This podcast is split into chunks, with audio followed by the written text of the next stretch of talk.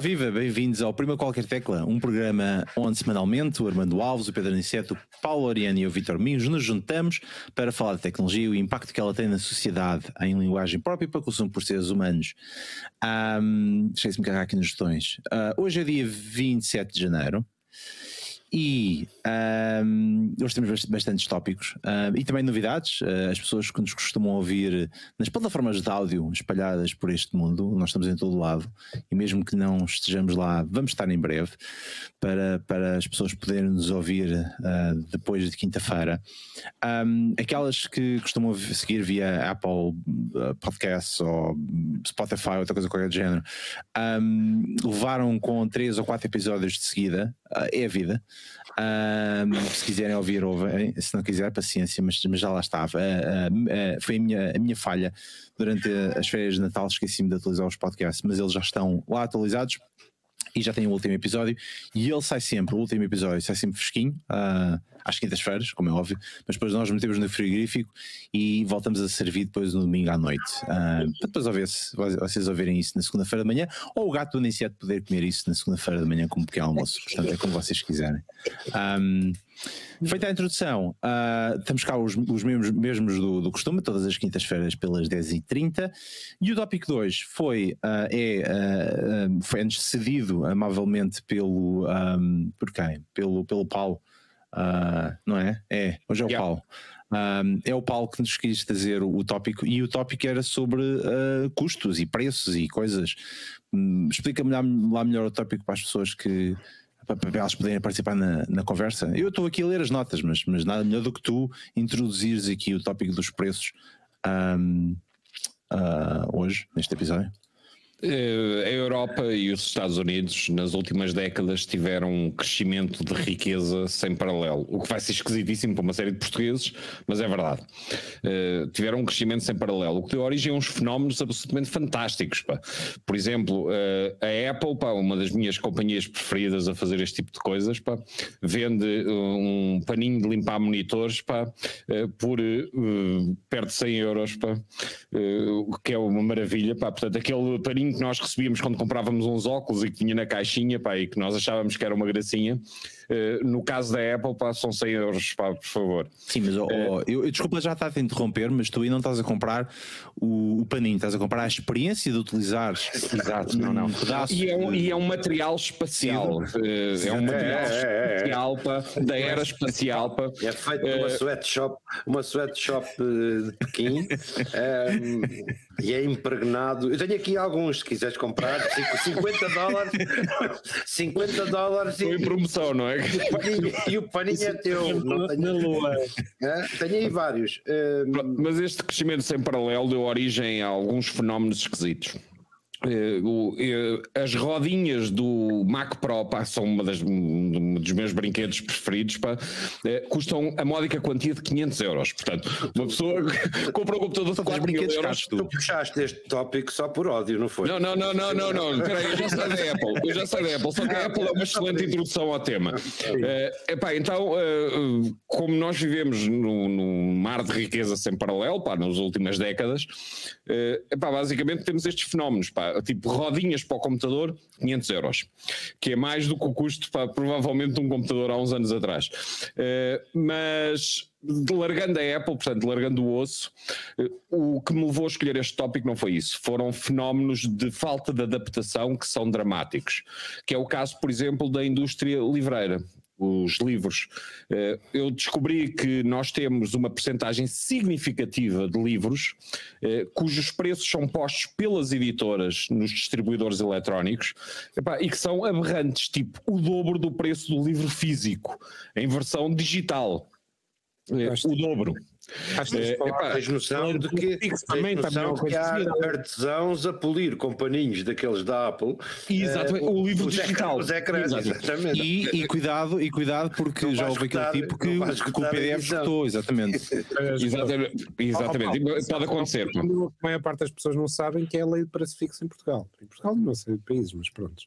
É, sim, mas isto não é em Portugal. Uh, isto é basicamente, principalmente na, na, loja da Amazon, que é aquela que eu conheço melhor, em que nós temos aberrações uh, do género o livro custar 60 dólares em formato digital e 14 em formato físico. Pá.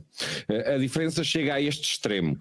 Epá, e isto, segundo a Amazon, e eu falei com, com, com, uma pessoa que eu conheço que trabalha na Amazon, pá, ele, basicamente o que me diz é, com exceção dos autores que fazem self-publishing, em que são eles é que definem os preços, o, no caso das editoras de livros, são as editoras que definem os preços. Pá, e, e, eu presumo que aquela indústria pá, feita de, de pessoas com 90 anos pá, ainda não descobriu que o livro digital é potencialmente um negócio. Mas uh, alguma investigação uh, levou-me também ao caso oposto. Por exemplo, a O'Reilly uh, publicou uh, várias vezes no Humble Bundle packs de livros tipo a 20 dólares, 30 livros. os livros da O'Reilly. se, se, qualquer pessoa estiver vagamente interessada num dos títulos, epá, mais vale pagar os 20 dólares para e recebe 29 extra. Tu tens isso no, no Kindle Unlimited também no Kindle Unlimited também, mas aí é um, um, sistema diferente, porque aí é tipo Netflix, ou seja, tu tens uma assinatura e basicamente consomes o que quiseres, ou o canito buffet. Uh, a O'Reilly também já tinha experimentado isso com o Safari deles, ou seja, que era o O'Reilly Safari. Uh, o, o, ponto aqui é, esta indústria está completamente baralhada.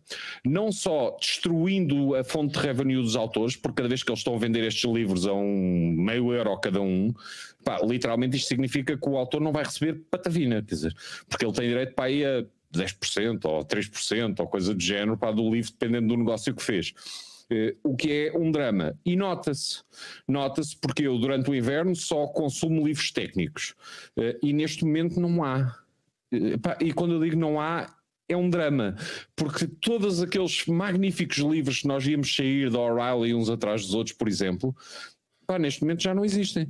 Uh, existem reedições, uh, pá, e pouco mais. Ou seja, não há pessoas a escrever porque deixou de ser um negócio, pelo menos a escrever para editoras.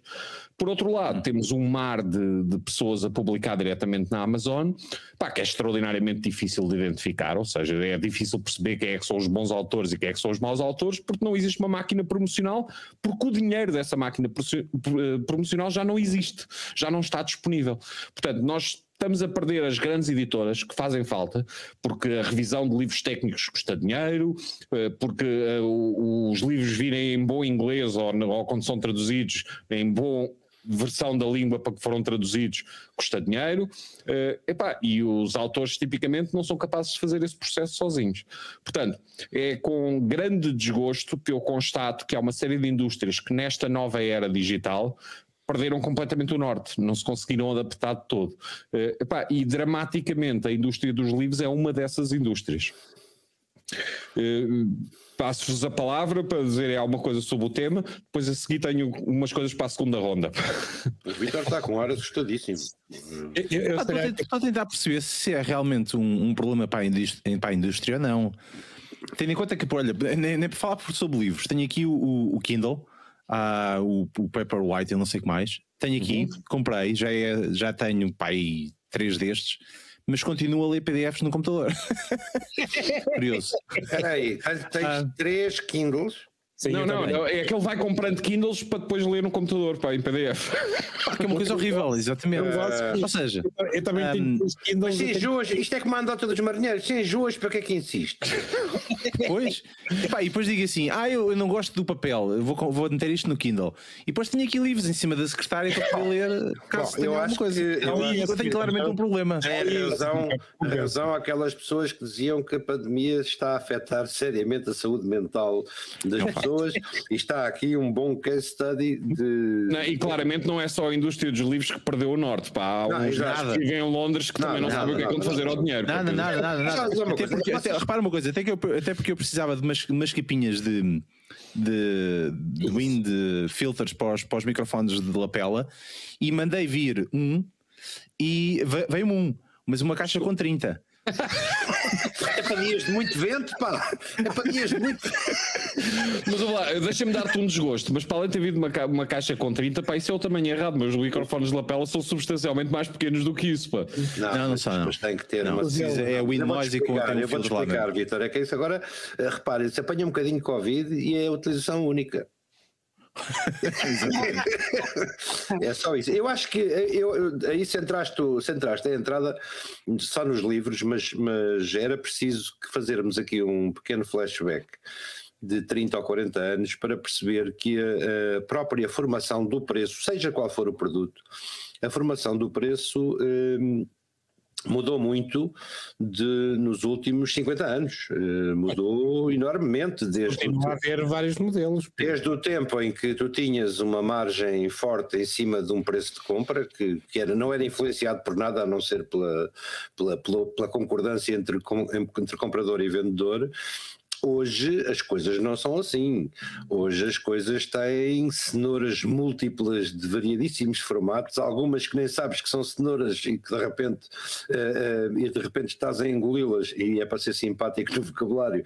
Uh, e, e, e, o preço final do produto é composto por múltiplas variáveis, algumas delas obscenas e a roçar a ilegalidade, uh, que permitem, que permitem gigajogas de dumping uh, camuflado, uh, uhum. esforços de marketing, business plans, rappel que é uma, que é uma talvez a primeira grande mudança na, nas formações de preços foi o facto de, o, de, ao, de ao comprador ser assinado com um volume de compra que seria recompensado ao fim de um determinado período e que hoje é, hum, digamos, normalíssimo, normalíssimo, tu encontrares situações, hum, pá, algumas que roçam a ilegalidade, e estamos a falar de artifícios de marketing camuflados, desde dias sem IVA uh, até uh, Fridays e, e Pink Fridays. E, verbas para marketing. Exatamente, que servem para tudo, que servem para subsidiar um produto que, que é claramente vendido a preço de, abaixo do preço de custo, e se for preciso é vendido abaixo do preço de custo cirurgicamente para matar uh, o negócio do lado. Uh, muitas vezes com a anuência do próprio fabricante ou vendedor, que é o principal interessado em escoar, em escoar ferro, em que é tremendamente pantanoso uh, dizeres o que é que é de quem porque hoje em dia, quando um, um, fabricante faz um esforço para escoar, por exemplo, vamos imaginar um produto em fim de vida, não é? Que as, ali os, os, as bolas de microfone do, do Vitor, e há alguém que tem uma, um armazém com 3 milhões daquelas coisas. Das duas, uma, ou faz uh, rega o problema com dinheiro, e diz: pá, malta, tenho aqui tenho aqui um, umas bolas de microfone porreiras para vender. Se vocês comprarem 10 mil, isto sai a cêntimos. Uh, mas têm que me comprar 10 mil, uh, ou eu vou para a rua com a minha loja direta com um preço de canhão e vou forçar as margens a esmagar. Uh, para, para, para vocês terem uma ideia, hoje em dia, um telefone um, um, iPhone, por exemplo, dá a um revendedor clássico, que não a um operador, a um revendedor clássico de, de, de rua, uma margem de 2%. Epá, mas isso é ridículo, Pedro. Isso não, é ridículo. Uh, não me digas isso a mim. Oh, oh, não me digas Pedro, isso a mim. Deixa-me deixa perguntar uma coisa. Tu, tu falaste de, desta, desta estratégia de há 40 anos atrás, mas nos últimos dois anos a coisa modificou-se, certo? Ou seja, hoje em dia, se calhar já não tens tanto produto para escoar, porque entretanto algumas pessoas já compraram tudo, ou é difícil fabricar, não é? Se, se, se falaste de ferro basta olhar para os carros, hoje em dia, não é? Queres comprar não, um carro novo, esperas meses a falar de um produto. Tipo, há três ou quatro, há três meses no ano, numa linha de produto, que ele é difícil de vender, que é quando o mercado se habituou a lançamentos regulares. Se eu sei que vai sair uma coisa em setembro, porquê é que eu vou comprar um computador em agosto? Certo. Não, não é? mas, mas, e não sou o único a pensar isto, há milhões de pessoas a pensar isto. E é, essas uhum. prateleiras têm que ser esvaziadas, têm que ser esvaziadas, sob pena do modelo a seguir não ser comprado pela Epá, grande. Não é o desbarato, Pedro. Uh, repara, tu, tu, tu, tens promoções muito limitadas, por exemplo, sobre produtos da Apple, coisas do género. São muitíssimo limitadas. Tu não compras iPhones por 25 tostões porque vai sair o um novo. A Apple não. prefere enterrar os iPhones ou reciclá-los, ou seja lá o que for, a vender-te o iPhone para, ao preço do vamos não, não, não digas, não digas.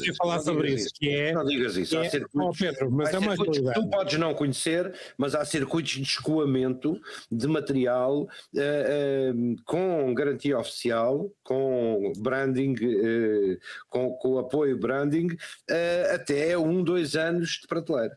Isso pode acontecer, há, Pedro, mas há, aqui, forma de o, há, há forma de o fazer. Essa mudança que eu vi A Apple nunca admitirá que o faz Mas todos, todos, todos os fabricantes o fazem. Ninguém guisa, ninguém guisa, ninguém, como tu pensas, enterra material. O que é que Não, aconteceu não. aos teus cubos quando tu compraste uma catrafada de cubinhos para a Apple? Vendi-os. Mas Vendi-os. vendeste onde? regados- no mercado regados- tradicional? No mercado tradicional, regados com dinheiro de marketing. Há verbas. Os caras já disseram assim: olha, eu não compro, eh, eu não compro eh, um contentor de, de IMAX porque tenho o armazém cheio de cubes. E, e- e a pessoa que te chateia a cabeça financeiramente é, é a mesma que me chateava a mim eh, nessa altura. E vinha de lá o contabilista com o papel na mão a dizer: olha, não. Tens aqui, tens um, já tens um, um, um, um drag aqui deste tamanho. Enquanto não baixares isto para dois terços, não pões encomenda nenhuma porque eles não me deixavam comprar internamente. Repara, depois eu, dizia- eu chegava ao fabricante e dizia: Olha, eu não vendo isto. Pá, quanto é que tu achas que podes fazer? Quanto é que vocês acham que podemos fazer aqui um esforço de- e dividir este, este mal para as aldeias? 50-50? Pronto, era estipulado um valor para regar aquele problema e eu punha uma campanha promocional na rua e saíam 80% ou 90%. E o resto vai saindo. Certo? Sim. Eu, por acaso, Há sempre nesse- forma de regar. É, há sempre essa, essa lógica de fugir de, de- por, por outras verbas de conseguir baixar o preço, mas como dizia o Vítor, eh, nos últimos anos o tipo de pricing que é feito, o preço que é feito mudou significativamente. Se olharmos para a Apple, não é novidade nenhuma, os diamantes são isso, os, di- os diamantes na realidade é uma percepção de valor que é criada e tu tiras a margem daquilo, porque não é, deixou de ser o, o típico definição de preço que tinhas um preço de custo de produção mais uma pequena margem em cima. Não, há aqui outra dimensão completamente distinta e é do próprio interesse da Apple, como dos fabricantes de- dos diamantes, que criaram uma ilusão que eles continuam caros, mesmo que depois tenha que escoar, eh, dá muito menos visibilidade a esse tipo de coisas. Isso quem diz isso diz em relação a medicamentos, que são capazes de ter preços de penetração no mercado relativamente baixos, e a partir do momento que eles são uma aspirina, um Benuron, podem estar ao luxo de ter um de quase que aumentar preços todos os anos, que é um problema que hoje em dia está a passar nos Estados Unidos. Portanto, esse, essa, esses modelos de pricing evoluíram nos últimos anos para um ponto que é, foi notícia há uns, há uns tempos atrás, que é o dynamic pricing, o preço dinâmico. Por exemplo, as viagens de avião. Que, conforme a tua procura, tu dizes, pá, mudas isso. Simples, simples Uber. Ou Uber, ou, ou renta-cars, ou seguros, que é ver, conforme um- a procura que existe, os ajustes de preço. Portanto, eh, o facto de muitos, muitos consumidores não terem consciência disso. eh, E depois há os esquemas os contrários, que é tu, tu- co- há inclusive eh, sites dedicados a, a esses esquemas, tentar perceber qual- quais são as, as alturas que, que estão mais baratos e que tu, tu podes dedicar a isso. Portanto, o, o pricing, eu desconfio que num futuro não muito longínquo vai ser cada vez, cada vez mais isso. E o que se discute, sobretudo no retalho, discute-se cada vez mais ter as etiquetas de preço com digitais, completamente digitais e que pode reagir na prateleira a mudar o preço on the fly. Muitas, É pá, isso é uma coisa horrível, desculpa lá que te diga. Entras numa loja, queres comprar um casaco de 100 euros, vais buscar o casaco, está a 110, vais, vais experimentá-lo no, no, no provador, passa a 105. Nunca foste chegas à lota, não? chegas Nunca à, foste à à, lota. caixa, já é 89. Nunca assististe é? a uma sessão de lota, então. Tá, estamos a falar de um casaco, Anicete, não é. Não é eu estou a falar de roubá-los. Ou de não é, peixe não é do Robal. Não, Não, pois, para já temos aqui o é- Armando Vara para nos explicar como é que isso temos- funciona. Temos, É? temos, tens pressão de procura. Vá, as etiquetas eletrónicas não é o futuro, já estão. Já estão, é isso que eu estou a dizer. lado. Novidade nenhuma. Então onde? Eu estou do lado aonde? Eu moro em Londres e eu não vi nenhumas etiquetas eletrónicas. Olha, Vocês Estão-me a eh, mentir. Se fores a uma loja da empresa para onde eu trabalho, pá, não consegues encontrar uma etiqueta em papel, pá. É, olha, o Lorano sabe perfeitamente isso, porque isso é, é o, o, o overhead de mudar os preços é demasiado para arriscar que tu possas mudar. Não estou a dizer que é como tu dizes, que é um que estás aí no, no corredor e chegas à caixa já é outro preço. Estamos aqui Já a falar. a pensar nisso. O que é que terá acontecido aos fabricantes daquelas pistolas maravilhosas com rolos de etiqueta? Passar no. no, no- Pá, a sério, é- há, toda uma, há toda uma indústria que se desmoronou com algumas coisas. Pá, se tu quiseres uma pistola dessas de etiquetas baratinho, eu arranjo. Mercado secundário, olha o mercado secundário aqui. Há anos que não vejo uma pistola Verbas de dessas. Martin, verbas de Martin aqui do Laureano. Está um bocado usada, pá, mas eu arranjo. É, acredito que sim, que deve ser um exército delas. Vais enterrar pistolas, portanto, presumo que. Mas há de haver países do terceiro mundo. Eu reexportei eh, material para muito país do mundo. Portanto, eh, há de haver ainda países onde isso é uma autêntica novidade. É, mas sabes que, uh, repara, eu lembro-me perfeitamente de alguns dados históricos. Por exemplo, lembras-te, houve um jogo que foi um flop, o maior flop da história do, do, das consolas. Foi um jogo chamado ET, baseado num filme, feito à pressão pá, em 30 dias por um gajo que aceitou o contrato à louca. Pá, e o gajo tentou fazer o seu melhor jogo, mas o jogo era tão mau, tão mau, tão mau, que o mercado, apesar do branding do ET, descobriu que aquilo era horrível e intragável. Pá, e a editora do jogo enterrou no deserto do Arizona pá, uh, milhões de cartridges do ET. E houve um maluco qualquer pá, que descobriu o fosso onde eles enterraram aquilo há uns anos atrás. Pá, então andou a desenterrar as cartridges do ET pá, devidamente eu, empacotadas eu, pá, e depois a vendê-las como raridades. Eu não ia bem mais nada. Toma. Eu, eu tenho algumas dúvidas em tenho algumas dúvidas em acreditar nesse, nessa história, porque o mundo está cheio de barracões de carros encontrados com 100 anos que nunca foram usados e que foram guiados por velhinhas e foram sempre foram guiados, exatamente, é. foram guiados pela mulher e pela vozinha, não sei mais, nunca saíram da garagem, não era? Exatamente. Olha, por falar em coisas que não saíram da garagem, porque o, o Aniceto, o, Aniceto, o Laureano trouxe aqui uh, a questão dos livros, foi, apesar de não ser o tópico principal, um, começou, por exemplo, a ficar aqui alguma, alguma coisa dos livros. O Miguel Pacheco está-nos a dizer nos comentários que a investigação científica, a investigação científica em Portugal vive da pirataria de artigos e livros. As grandes editoras de conteúdo académico têm as universidades acorrentadas em assinaturas com valores pornográficos. Um, é verdade? Elsa Vieira. É, é, é, é, é, Esta semana andei à procura de três livros de investigação forense um, que, não, que não consigo encontrar, que nem no mercado pirata eu consigo encontrar, o que é absolutamente fantástico, porque o, eu quando fui ver o, o preço dessas obras, pá, tive que olhar duas vezes porque achei que estava a haver mal não é? Portanto, tinha zero. Agora, agora está tudo a bater bem. Tinha zeros a ver mal, certo? Tinha, tinha, zeros a mais, tinha zeros a mais o preço, e pá, eu disse a alguém que me justifique o facto de um, um preço de um livro de, deste valor de não ter, não existir não conseguires encontrá-lo nas, nas prateleiras. Vou tentar encontrar em bibliotecas. Eu é uma coisa. nem desminto que existe um site chamado SciHub que. que... Pronto. Pode, não, eh, isso tem muitos livros eletrónicos, não é? Pode dar uma ajuda. aí, aí os PDFs não se esgotam. Podemos dizer isso. De resto, cada um. Não, mas eu tenho mesmo pena de ver. Uh, pá, eu gosto de livros. Uh, pá, deve ser da idade, mas eu, eu acho piada a livros. Uh, quer os livros físicos, quer os livros digitais. E gosto de autores de livros. Pá, e para mim é absolutamente chocante ver aquela indústria, pá, literalmente morrer. Muito à semelhança da indústria da música, que também não se soube adaptar, pá, e basicamente entregou o ouro, pá, aos grandes players, pá, e hoje é unânime, se, se procurarem na internet, pá, nós temos artistas de renome pá, a queixar-se que o Spotify lhes paga amendoins, ou seja, pá, que não tem rigorosamente nada a ver com aquilo que acontecia há uns anos atrás. Uh, e isso custa-me, porque eu gosto francamente de, de, de livros. Uh, mudando agora dos livros para outro tema, uh, que é um dos preferidos ali do Vitor, são as assinaturas digitais de software. eu não consegui descobrir um estudo sobre as diferenças de revenue entre aquilo que eram as apps que agora são alugadas ao mês, à semana, ao ano, ao dia, na App Store e que antes eram vendidas. Uh, mas o, os dois ou três jogos que eu descobri, epá, é qualquer coisa deste género. Uh, o jogo custa em três meses o que custava no dia anterior. Isto tem assinaturas. Epá, e as pessoas metem lá o cartão de crédito e basicamente alugam o jogo e no dia em que param de pagar o jogo deixa de funcionar que, que, é ao contrário de muitas empresas de software que fizeram exatamente o esquema de assinatura, mas tu tens uso ilimitado da última versão que pagaste.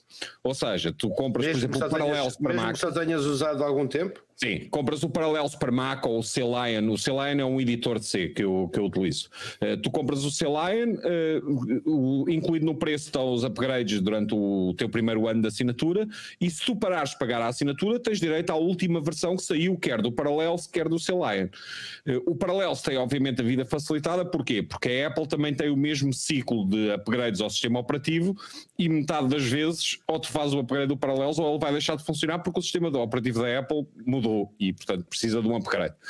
Uh, mas se mantiveres o antigo sistema operativo da Apple, podes teoricamente usar o Paralelos indefinidamente. Uh, sem ter uma assinatura ativa. A mesma coisa com os editores, por exemplo, da. Epá, não me lembro agora da editora, mas é a mesma que faz o C-Lion e o, o PyCharm, etc, etc. Não me lembro agora.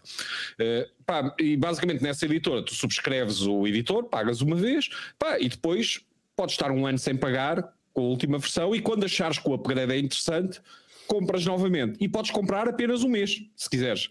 E se comprares apenas um mês, tens apenas direito àquele upgrade pá, e ficas na última versão durante o tempo que quiseres. Uh, mas isso, por exemplo, não é o caso com a Adobe. Eu não sei quanto é que custa, ob objetivamente, eu não sei quanto é que custa o software da Adobe hoje. Pá, mas é uma fortuna Impossível. Oh, Vitor, tu que és perito nisso porque andaste a pagar a Adobe durante anos, conta lá quanto é que isso custa.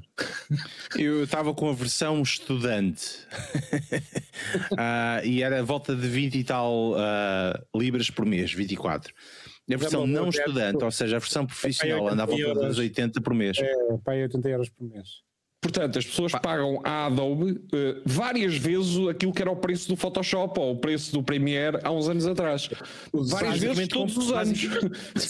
Basicamente compras uma versão por ano. É, é um pai. É? E o que acontece se parares de pagar? Se parares de pagar, continuas a utilizar a última versão que pagaste ou nem por isso? Não tens essa hipótese. Não, não. Não tens sequer essa hipótese. Portanto, no dia em que parares de assinar, acabou todo o investimento que tu fizeste anteriormente, não é? Era aquilo que tínhamos dito uh, subscription, subscription, subscription fatigue. Vamos chegar a esse ponto que ninguém tem paciência para subscrições. Já agora, obrigado Marco, é JetBrains, a, a editora do, do, daqueles ideias que eu utilizo. Eu por acaso, eu queria pegar no, no tema destes fenómenos esquisitos de preço, o, o Paulo dizia fenómenos esquisitos de preço e eu lembrei-me muito apropriadamente, são fenómenos farfetched ah, exato, exatamente, exatamente. Comprar umas calcinhas ou um colete refletor por aí. o colete refletor nem da Farfetch, da Balenciaga, mas não interessa. Está bem, mas é, mas é vendido, é, é powered by.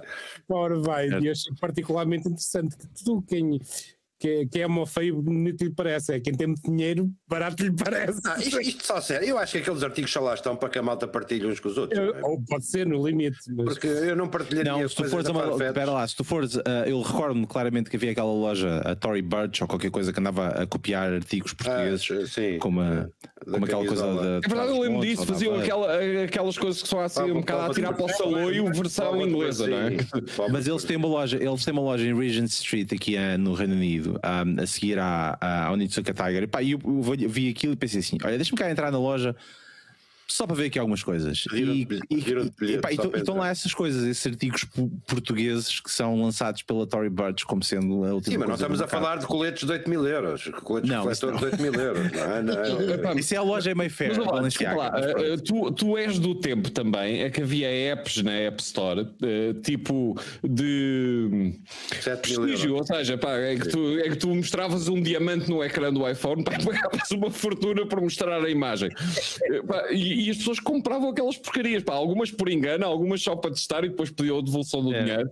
Mas agora, agora perdi um bocadinho. Estás a falar nos NFTs ou de aplicações? Não, não, está a falar da Não, não, eram aplicações ah, okay. no início do iPhone, quando para o App Store, pá, aquilo era certo. fantástico, pá, o best-seller era uma, uma aplicação que dava peitos, pá, quer dizer, uhum. pá, e era um processo de vendas, pá. Mas é, mas é um bom segue para, para NFTs, também é daquelas coisas que paga-se um valor. Pá, não é muito diferente, pá. Não é muito diferente, realmente. Fora, fora tópico, fora de tópico. Nos últimos dois dias tenho assistido na BBC uh, a explicação de o que é, que é um Ponzi Scheme. E é naquelas do tipo: olha, hey Google, explica-me o que é, que é um Ponzi Scheme. E a BBC, a BBC explica o que é que isso é. Ontem explicou o tipo que está à volta dos, dos leilões do, do filho do John Lennon, um, Julian Lennon ou qualquer coisa, decidiu, uh, uh, exatamente, decidiu uh, vender em formato digital uh, uh, coisas originais do, do homem. Ou seja, ele mantém o objeto e depois vende uma fotografia do objeto e a pessoa só tem um único objeto. Epá, e o primeiro, a primeira vez que eu vi isto foi o gajo da agência de, de leilões a explicar isto epá, com uma, hum, assertividade. Convicção, convicção. É uma convicção. Tipo, é a primeira, vez que um objeto NFT do John Lennon vai ser lançado e as pessoas podem adquiri-lo na blockchain. E fiquei assim: olha, está aqui uma boa explicação do Ponzi Scheme. E depois, hoje, ouvi o, Ju, o Julian, ou Julius ou qualquer coisa, Lennon, um, a, a explicar isso por ele próprio. Que ele não devíamos percebe fazer um um cu daquela porcaria. Não, fazer não um epi- cu de NFTs nem de Bitcoin. Chama-te a explicação. Alguém chegou ao pé de mim e diz assim: Olha, eu vendo fotografias das tuas cenas e tu lá, ficas rico. espera, nós devíamos fazer um episódio. Um desafio. Devíamos fazer um episódio dedicado à explicação de burlas. E começávamos como? Envie 500 euros para o Iban tal. Pode ser o meu, não é? Eu posso pôr o Iban, envia 500 euros, a gente explica. A É, é Portanto, a, a proposta do, a proposta do Aniceto, que é uma proposta honesta, é ele fornece o IBAN e cada um de nós fornece 500 euros. Basicamente é uma tanga NFT. Quer dizer, É uma, é uma tanga NFT. International Blockchain Aniceto Network. Exatamente. Na Dark Web. Não, lá, Só funciona bem na Dark Ó, Web. Ó, Anicete, macabro, macabro é eh, tu, tu abres o IBAN, cada um de nós entra com 500 euros e depois recebe uma fotografia dos 500 euros. Que é o recibo no multibanco, não No blockchain. Um blockchain. O NFT é único, pá, é é a única fotografia existente pá, do screenshot do Aniceto pá, que recebeu 1500 euros. Essa é brilhante. Transfere para a minha conta e tens o, o único recibo na tua mão, os 500 euros. Garantido, é a única fotografia dos 1500 euros. pá. Com isto. Vocês gozam, gozam, mas há gente a se ganhar muito dinheiro assim. Não, mas eu acho muito bem. Ouve lá, mas espera aí, ah, repara, ah, a, minha opini- a minha opinião sobre os NFTs e sobre o, o blockchain é, epá, eu tenho imensos amigos que vendem essas coisas, pá, e o que é que eles fiquem milionários? Porque a melhor coisa que me pode acontecer é ver os meus amigos felizes, com iates, essas coisas todas. Portanto, eu estou a torcer por eles o tempo todo, pá. Eu até tenho amigos que são. Eu até tenho amigos que são cripto. Até tenho amigos. Petrobras. Olha, olha, eu no fenómeno descobri. Ah, vocês lembram-se da semana passada eu ter dito que no dia em que eu entrasse no- na, na cripto. Caía a, a pique. Têm E visto esta aconteceu. semana? Têm visto as cotações desta semana? Não se ponham a pau, não. Vão ver. Vai 20%. Cara, 20%. Se tu começas a investir em ações, eu vou aí e parto a cara toda. 20% desde que eu anunciei que estava no, no processo. não é? Exatamente, o Aniceto vai entrar no mercado. Pof! Futuros, para para futuros. Faz- Exato, faz- exato. faz Pois, short, pois, Tens exatamente. malta que te contrata, olha, anda cá que eu preciso ganhar, vender short, que vou apostar em futuros que vai cair.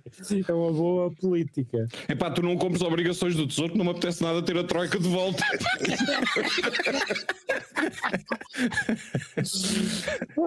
Irmã, Deixa lá, deixa lá, está, está a ser tratado. É Dia que eu ia 30. dizer? Ah, não, Está a ser tratado. Dia 30 tratam disso.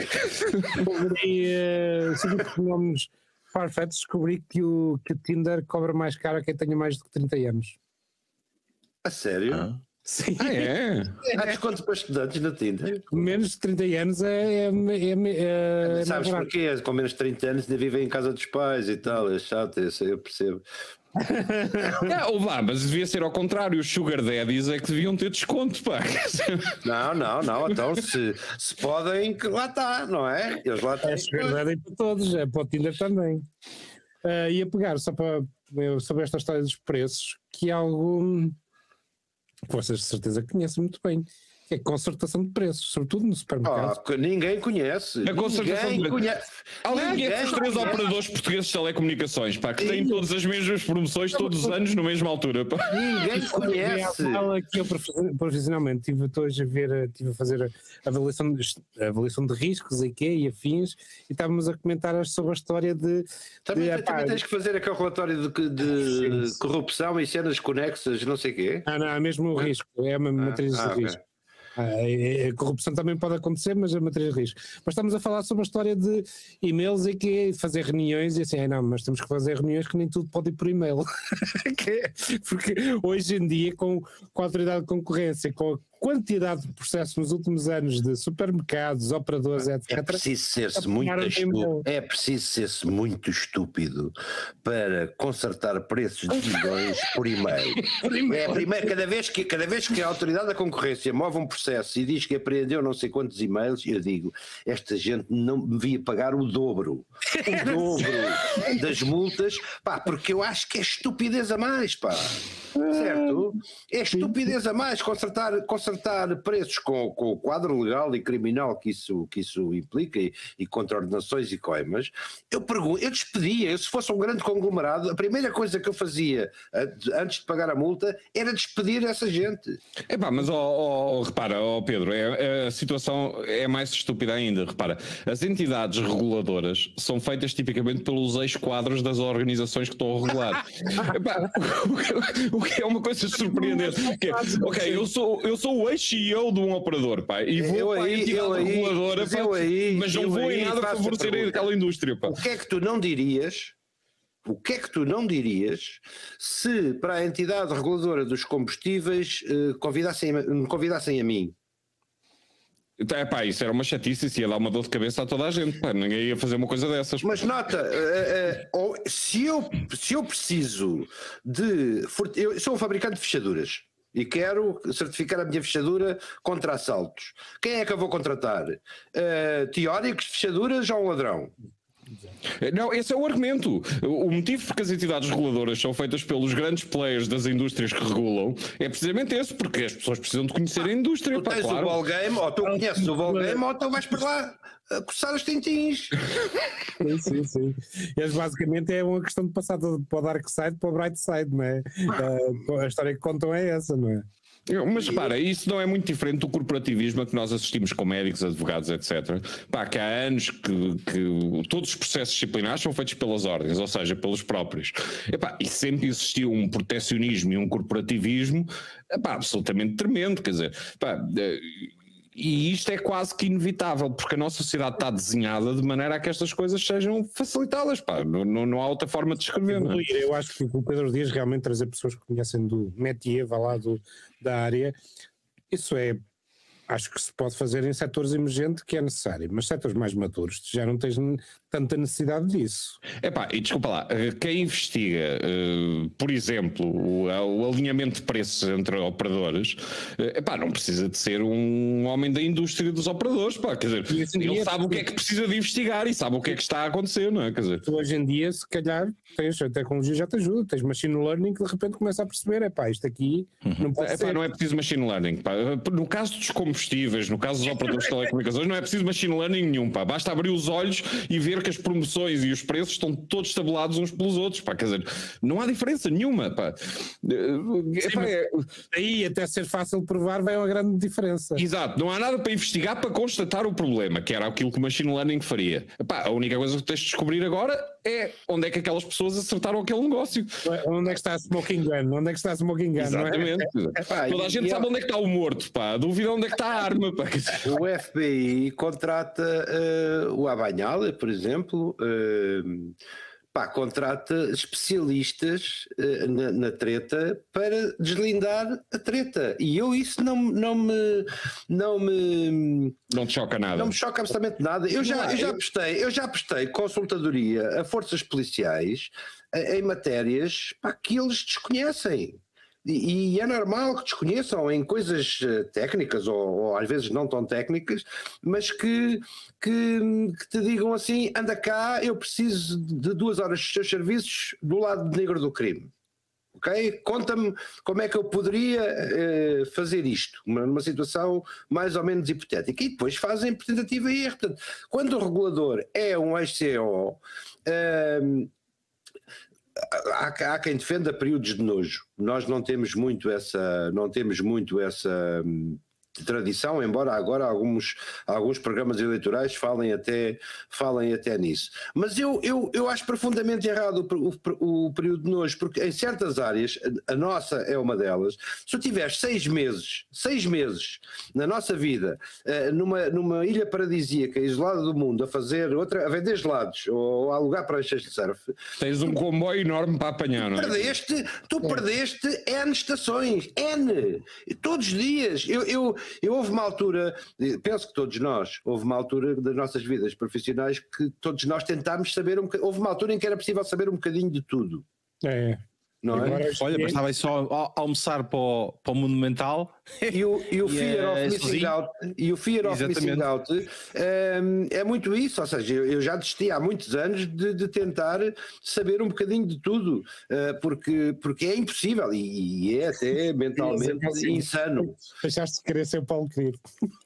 Tal, talvez. Eh, eu, isso a gente um dia, a gente um dia convida-o para este programa porque. Olha, isto é um bom programa. Convida para este programa que eu estou convencido que ele a mim não me diz que não. É ao contrário de alguns de vocês, a, a, a mim não. não, É, é, só não podes mencionar para que o Vitor está ali, pá, mas à parte disso. Exatamente. não, mas, mas, agora, agora vocês estavam a falar da, da competência e o entretanto, da, da, da, lei da, da concorrência, sim é que é. Entretanto, eu lembrei-me da notícia, porque há uns, umas semanas atrás, uh, quando é que foi isto? Foi umas semanas, foi uns meses atrás, assim é que foi. Um, depois do, do, do verão aqui de Inglaterra, lá para setembro, houve um problema de entrega de combustíveis. Um, eu não sei se vocês se recordam, falhou combustíveis nas bombas inglesas durante Divertimos-nos muito até, divertimos-nos bastante. Certo, pá, é, é pensar, olha, tiram da Europa, pá. Exato, exatamente, não havia combustível. E entretanto, a autoridade da concorrência, nessa altura, uh, suspendeu uh, a lei da concorrência e deixou todos os uh, fornecedores de combustível para falar entre si. Uh, portanto, aquilo, aquilo que a autoridade da concorrência devia tentar regular que era o preço do combustível e organizar-se melhor, decidiu: epá, isto é muito trabalho para nós. Epá, vocês que já costumam falar todas as semanas. agora, agora já podem falar por e-mail e tudo. Exato, agora já pode ser por e-mail. Já podem enviar e-mails em CC, se faz favor. que é para a gente saber o que é que está a passar. Literalmente a, tirar a toalha ao chão, não é? Epá, foi. Uh, isso foi em setembro e a autoridade autorizou. Um, uh, a que todos os fornecedores de combustível pudessem falar entre si. E não chamaram para... a tropa? Não chamaram a tropa para. Uh, chamaram ainda, chamaram, na altura chamaram a tropa para, para poder resolver algumas situações, mas o problema deles era entregar combustível em zonas em que, um, em que faria sentido, ou seja, porque a distribuidora de, de combustível nem sempre é da, da marca. Um, epá, é como as revistas em Portugal, não é? Tens uma ou duas distribuidoras que distribuem basicamente todas as, é as marcas. Neste momento não, é Pronto, certo. Aqui ainda é pior. Mas pronto, essa faz o preço que quiser quando distribui. Mas um, onde é que está a autoridade da concorrência aí? Mas, uh, um, Eu não sei como é que está, mas havia aí um protesto, havia aí um protesto de, de vendedores de jornais porque a distribuidora queria aplicar uma taxa para lá da margem de, de, de que, já, que já praticava, queria aplicar uma taxa de entrega. Epá, mas desculpa lá, nós temos isso em Portugal Arroz, meu. Eh, a REN tem toda a parte de infraestrutura de, elétrica em Portugal, não é? Pá, nós temos imensos casos desses, pá, de empresas que vivem em absoluto monopólio epá, e podem aplicar os preços que bem entenderem, quer dizer. Ainda por cima vendemos algumas delas, que é a parte mais interessante, quer dizer. Ainda se fossem estatais, tu tinhas algum tipo de controle. Mas não, Eu tu não, foste vendendo. Não vou, discutir a REN, sou amigo de um, de um, dos atuais administradores, que também podemos convidar para um podcast assim, um, eh, um dia destes, eh, porque seria interessante eu não, eu não conheço suficientemente a mecânica de pricing da distribuição. Um, assim como Mas também está, não, deve, estar regulada pelo Estado, certeza. Também não, também não bom, depende. O, eu posso dar aí alguns exemplos de pessoas que estão presas por, por terem negociado um, rendas de Estado. É? Também há concessões que viram ao contrário. Não é? Isto aqui dá, dá para, o, para o bom e para o mau, não é? Concessões, conta-me uma concessão em Portugal que tenha corrido mal para o concessionário uh, depois. Não existe isso. Ah, pronto, estava só a tentar perceber. Não, já estava no Dom Dinis, estava no Pinhal de Leiria, não sei se no Pinhal de Leiria. já ardeu. Exato, já ardeu. Mas penso já tenha prescrito. Já tenha oh, prescrito. Oh Pedro, tu vives num país em que toda a gente acha que é normal a pessoa que, que negocia as concessões das pontes, para, assim que sai do governo, para ser o CEO da empresa que, que detentora da concessão. Não, Pá, mas há bocado já. Vives num país em que isso é normal, não é? Não, dizer... Mas há bocado podia-se investigar a concorrência e agora não? Como é que é? Qual é a lógica? Não, eu acho que eles investigam, ah, não descobrem nada. Pá. Olha, estás a vê-los, é. Epá, em Portugal a regra parece estar estabelecida. Pá, que é, é, se, se, ainda não expirou, pá, é porque não há provas. Pá. Se há provas, é porque já expirou. Pá. pá, e basicamente é, é igual ao litro, porque com exceção de gajos pá, que decididamente perdem a vergonha toda pá, e não têm um pinto de cuidado e são os Armandos Varas da vida que estão presos, uh, com exceção desses gajos, epá, tu tens uma tonelada de ex-ministros que estão à frente de empresas que eles regularam. Epá, não há muito a dizer sobre isso, quer dizer. Uh, eu posso dar o exemplo aqui do Reino Unido que é exatamente o oposto, ou seja, tens pessoas a trabalhar no Parlamento que são pagas por empresas aí estão a receber salário dessas empresas enquanto estão no governo. E nos Estados Unidos, é, é, nos países mais avançados, nos países mais. Peraí, isto é um, isto é um tema interessantíssimo. Espera, isto é um tema interessantíssimo. Nós temos em julgamento um caso desses, o Manuel Pinho. Certo, certo. Esse está em julgamento por várias coisas, incluindo essa. Pá, Essas histórias de... velhas brasileiras que morreram, não sei pelo meio, para aquilo. Essa é uma, uma tourada para gigantesca. Mas deixa-me só dizer o seguinte: nos países mais evoluídos, em que o lobbying é legal, como nos Estados Unidos e Inglaterra, pá, é oficial. Os gajos declaram, inclusive, a pipa de massa que recebem dos tipos sobre os quais é suposto depois fazerem legislação. Acho que e é declarado, pá, toda a gente sabe qual é o político, quem é, quem é que paga o, sal, o, salário dele pá, e que posições é que ele vai ter que tomar em função dos seus donors. Uh, epá, uh, e isto é a evolução da democracia, pá, que é, tu tens uma um, de gajos um dos, políticos, um, dos, um dos políticos portugueses mais respeitados, olha que não há muitos, mais respeitados no país, apareceu de repente, para meu espanto, e presumo que para espanto de quem esteja minimamente informado, a fazer lobby pelo nuclear. Estou a falar de Ramalhianos. É, pois, mas em Portugal, como os donors não são conhecidos, pá, é difícil pois, mas, mas uh, repara, que as pessoas, fazer, não é? as pessoas não estão, as pessoas, bem, não podem acusar de período de nojo, não é? Porque teve, teve 30 anos de, de, teve 30 anos de nojo, mas de repente passou a vestir uma camisola Presumo que não seja uh, voluntariado que, que ele faça em relação a um lobby nuclear, mas fiquei espantadíssimo com, com o facto daquela figura uh, aparecer eh, numa, numa. Podia ter, sei lá, ter ido vender Planeta Agostini e ah, Mas deixa-me sair do registro de escárnio e mal dizer. Uh, o, o, a ideia que eu tenho é que há uma série de pessoas que, olham que olham para o nuclear como sendo a única hipótese que nós temos de ter energia barata no futuro. epá, acredito que o Ramalhianos possa ter olhado para o problema e ser essa a opinião dele. Pá, eu conheço várias pessoas particularmente inteligentes que defendem com unhas e dentes que essa é a única solução que Portugal tem. Eh, e, e inclusive é o argumento nós não queremos a central em Portugal porque isso é perigosíssimo. Epá, é igual ao litro, porque nós temos centrais nucleares espanholas junto à fronteira. Portanto, se acontecer alguma coisa na central, a única diferença é que estás a abdicar de ser tu a fazer a manutenção. Pá, mais nada, quer dizer. Eu acho interessante como é que nós evoluímos do preço das coisas para preços políticos. Essa acho interessante. Não, pá, são preços o, o preços políticos é? é? o preço das coisas, pá. Exatamente. Acho, acho impressionante, é um preço, preço fascinante, realmente. Lá, eu vi hoje uma coisa no telejornal absolutamente fascinante, pá, de, uh, de um tipo que estava numa prisão e queria subornar supostamente o Ivo Rosa por mil euros. Epá, eu achei isso baratíssimo, pá. os juízes estão em saldo. Não, não, não, não, não, não, não, não, não, não, não, não, não, não nos tornemos em aventuras desta vida, por favor. Não, não, epá, eu estou Eu não quero acreditar. Eu não, não quero, eu. eu primeiro eu não acredito que alguém se venda por mil euros. Não sabes o que é que eu quero acreditar. Eu não quero acreditar que alguém seja tão estúpido eh, que ao ouvir uma notícia dessas não pense imediatamente que isso é uma enorme parvoíce, não é? Não, e uma uh, calúnia provavelmente brutal, pá, porque lá, pronto, mil euros. Uh, já tivemos. Alguém preso? o quê? não, não, pá, isso eu olho na televisão, não estou não não a gozar. Um tipo preso, Não digas, foi mas não digas de escuta. ouvir na televisão como se isso desse credibilidade à notícia. Não, mas eu não estou a É, dizer, oh, pá, por amor de Deus, disparates na televisão a gente vê todos os dias. Preferia que tivessem dito no café. Não, mas, olha lá, mas isto pode parecer uma piada, mas não é. Pá, eu vi mesmo isto numa notícia de televisão, pá, de alguém que supostamente está Lê a, sábado, subornar sábado. um, um juiz por mil euros, pá, mil, mil, mil euros, pá, não é um milhão, é um mil. Que, que assaltou um banco e achava que ninguém o detectava se pusesse um limão na cara. Olha, Exatamente, o gajo achava que era invisível se tivesse a cara cheia de limão, não é? Portanto, há de haver pessoas que pensam que com mil euros conseguem comprar os juízes. Que é que Epá, isso lembra-me aquele filme do The Alan, o inimigo público número 1, em que o gajo vai assaltar um banco com uma pistola feita de sabonete, pá, e só começou a chover, pá. Então o gajo chega ao, ao gajo do banco e tem um monte de espuma na mão. pá.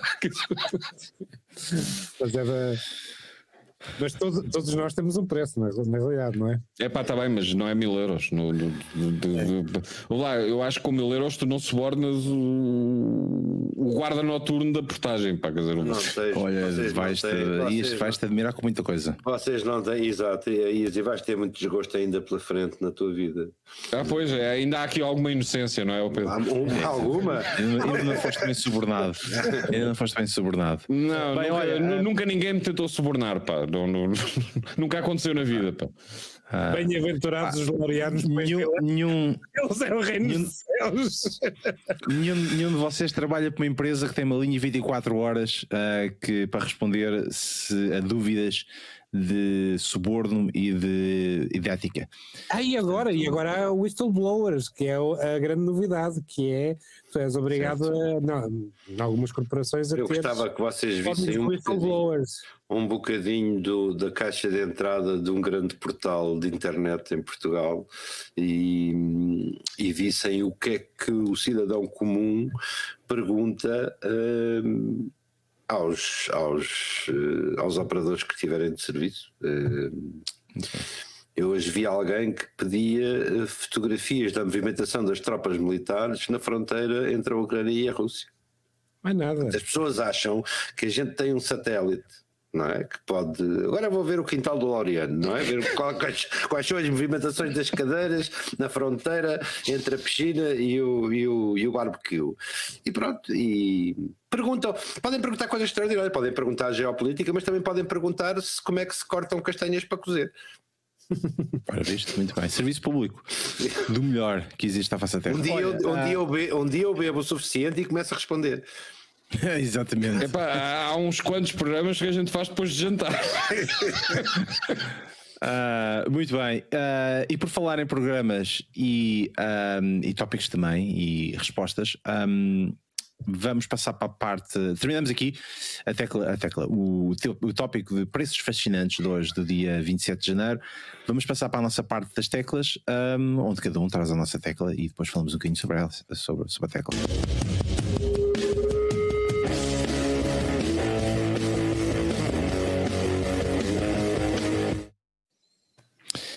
A primeira tecla de noite é do Armando Alves. Ele quer nos trazer o P de podcasts. Casts. Certo, Armando? Não, mas gostei da tua- das tuas duas tentativas, pá. Falhaste nas duas, pá. Isto foi trick- tricky, não é? É uma tecla de de traiçoeira para o Vitor. Não, todo o podcast estava para, para um episódio inteiro, mas aqui trouxe sobretudo por eh, dois, dois acontecimentos que se passaram esta semana. O primeiro, um, um podcast que eu, que eu aprecio bastante, que é o Radio Lab, eh, que começou por ser um programa de rádio, mas é um dos, um dos podcasts mais, com mais audiência que, eh, que existe e que explorou, explorou novas formas de contar histórias através de formato áudio. E que depois do Robert Krulwich saiu Jad Am- A- A- Abu Murad e que mostra que, que chegamos ao tempo de maturidade dos podcasts, que já estamos a falar de pessoas que saem, porque os podcasts já terminam, que, que têm o seu ciclo natural, quando no que era, acho que começou em 2004, salvo erro, 2003, no que era um meio que nunca foi durante muito, algum, pelo menos uma década passou, passou esquecido e que agora está, uh, está em franco crescimento. E o segundo tema por, um, relacionado com, um, com os podcasts, precisamente, e com o podcast do, Joe Rogan no Spotify. Ah, bom, estava a ver que ias falhar isso. Não, não, falar nisso. E que lá está, quando tens podcast a atingir esta maturidade, chegam já a audiências enormes. E ganhou o braço de ferro e ganhou um braço de ferro. Neste caso, o que aconteceu foi que uh, veio, como é que chama? O Neil, Neil Young. Neil Young. Neil Young, Neil Young veio, veio dizer: Ah, até este tipo está lá no Spotify, e enquanto vocês não tirarem de lá, eu vou tirar as minhas músicas.